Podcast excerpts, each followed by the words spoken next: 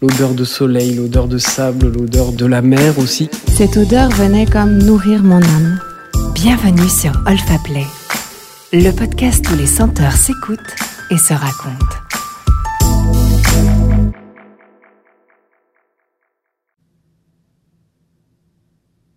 Chromatographie d'un couloir. Julie Tanguy. Je m'appelle Julie Tanguy, j'ai 26 ans. Accessoirement, j'aime les livres, les pin-up, les échiquiers, l'histoire de l'art, et plus particulièrement les courants allemands du début du XXe, l'odeur de la pluie et des milliers d'autres choses.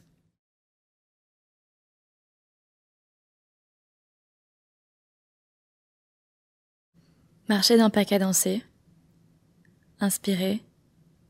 Expirer. Inspirer. Expirer. Inspirer. Expirer. La respiration ou l'essence même de l'humain. Elle n'avait jamais vraiment réfléchi à cela auparavant. Il est parfois étrange d'observer comme notre esprit arrive à se concentrer sur un élément difficilement plus banal pour lui offrir une portée alors toute nouvelle. Elle se surprit à fouiller dans les recoins de sa mémoire. La respiration. Était-ce au programme de la cinquième ou de la quatrième? Elle ne se souvenait plus vraiment. Ce dont elle se rappelait, c'était le dessin des poumons qu'elle avait dû reproduire, et la minutie avec laquelle elle avait crayonné les veines, artères, bronchioles, capillaires et autres alvéoles, point névralgique de son œuvre d'art. Elle essaya tant bien que mal de matérialiser dans son esprit le chemin de l'oxygène au sein de ce dédale de canaux dont est composé le corps humain. Malheureusement pour elle, les sciences n'avaient jamais été son fort. La seule certitude qu'elle avait à cet instant précis, c'est qu'elle était en retard et qu'elle respirait. Au rythme des contractions de son diaphragme, chacune de ses alvéoles pulmonaires se gorgeait avidement de l'atmosphère propre qu'elle inhalait. Cliniquement propre. La plénitude totale. Acre, dure, rugueuse, un brin agressive. Le parfum tentaculaire et entêtant embaumait le long couloir vide. Un frémissement se fit sentir sur ses lèvres. Un vague sourire peut-être. Il lui suffit de fermer les yeux un instant pour revivre la scène.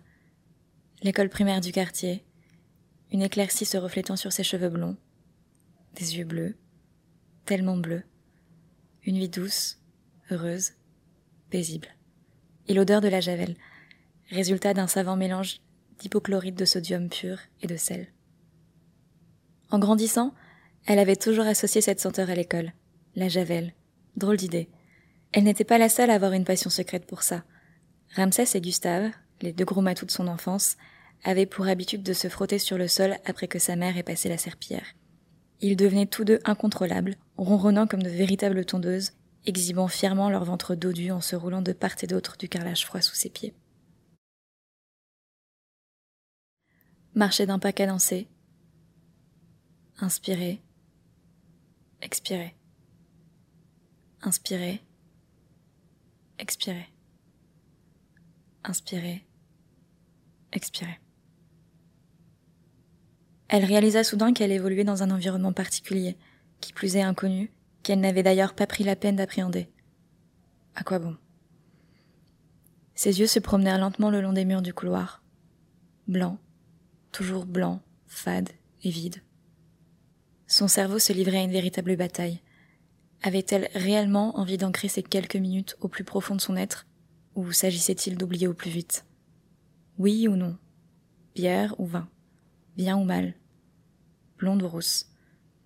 Elle était si mauvaise pour prendre des décisions. Son esprit dériva lentement mais sûrement. Mécanisme de défense, diront certains. Elle approuva secrètement. Un panneau rouge détonnait dans ce parcours jusqu'à présent si monotone. Interdiction de fumer. Elle toucha du bout des doigts le briquet dans sa poche. Elle n'avait jamais fumé, et pourtant elle sortait rarement sans. La cigarette sociabilise, c'est bien connu. Elle partait du principe que le fumeur lambda achetait ses paquets, ce qu'elle s'était toujours refusée à faire. Si elle avait dû commencer, ça aurait sans doute été à cet instant précis.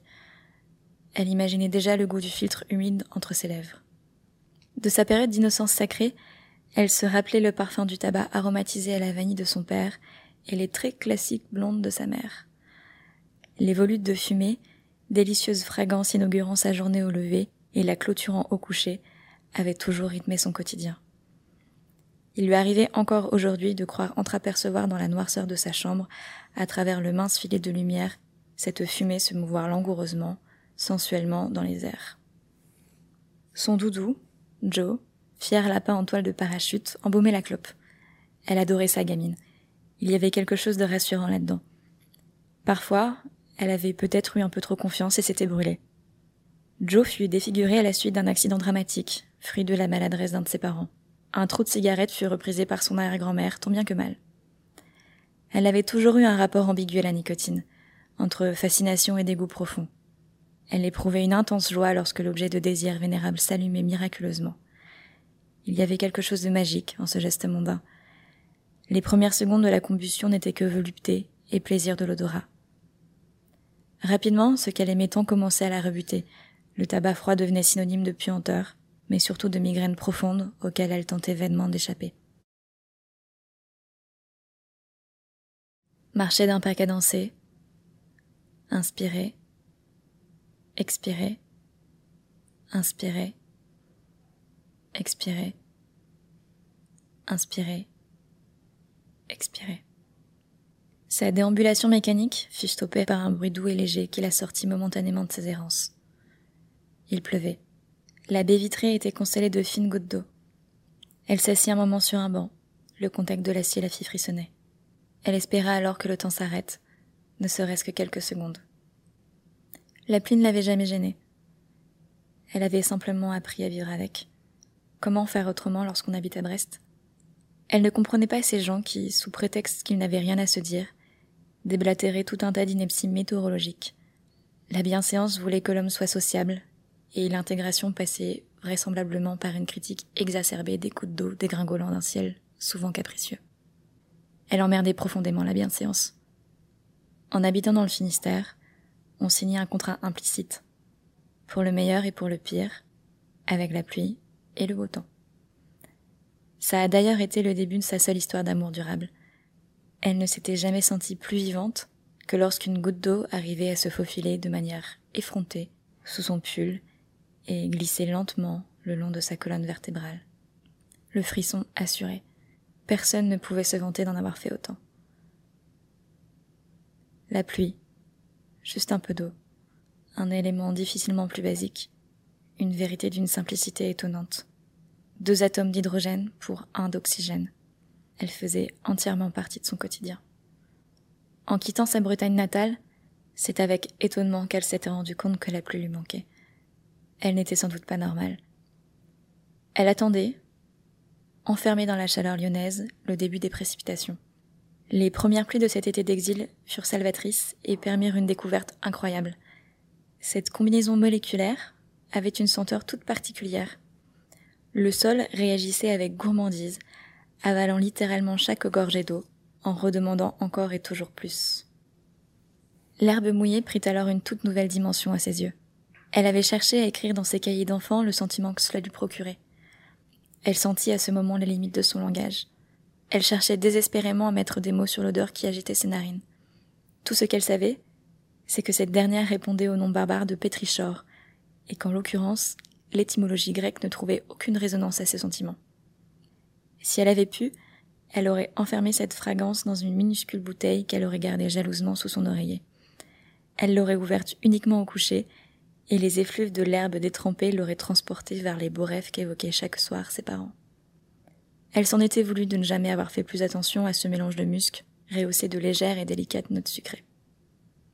Au bout du couloir, face aux portes battantes, elle fut propulsée avec violence dans son présent. À son plus grand étonnement, elle se sentait merveilleusement bien. Une chaleur intense parcourut son corps pour se lever dans le creux de son ventre. Le bonheur avait une odeur, ou du moins en avait eu une un jour de septembre 1998 sa rentrée en cours préparatoire. Si ce moment était redouté par certains, d'autres l'attendaient avec envie, et elle faisait partie de cette caste. Elle pensait secrètement que le lieu s'ennuyait d'elle, comme elle s'ennuyait de lui, et qu'il n'avait eu de cesse de se préparer pendant ces deux mois, se languissant des cris naïfs des gamins qui se chamaillaient dans la cour de récréation. Elle trottinait légèrement, marchant dans les flaques d'eau sous un léger crachin. Il lui serra sa petite main pour traverser la rue.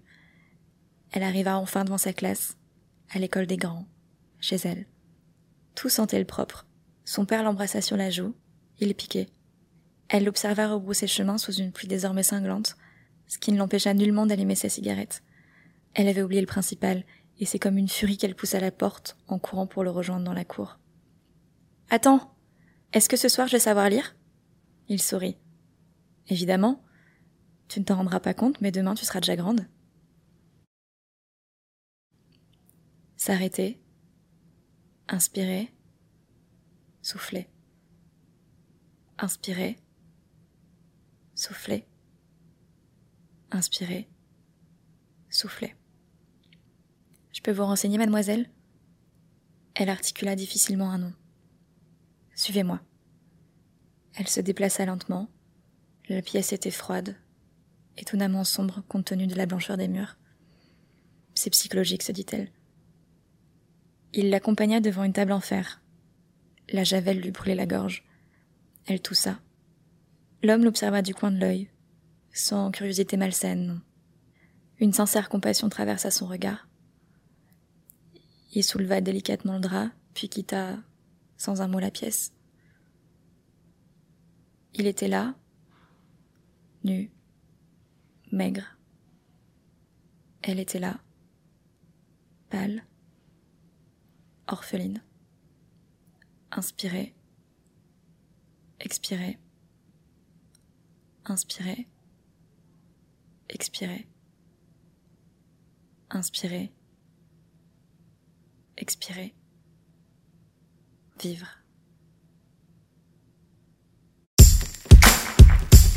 Vous avez aimé Retrouvez les plus belles histoires olfactives et des podcasts inédits sur olfaplay.com ou sur l'application Olfaplay. Vous pouvez aussi enregistrer la vôtre. Retrouvez toute notre actualité sur Instagram. Sentez, écoutez, racontez. Rendez-vous sur Olfaplay.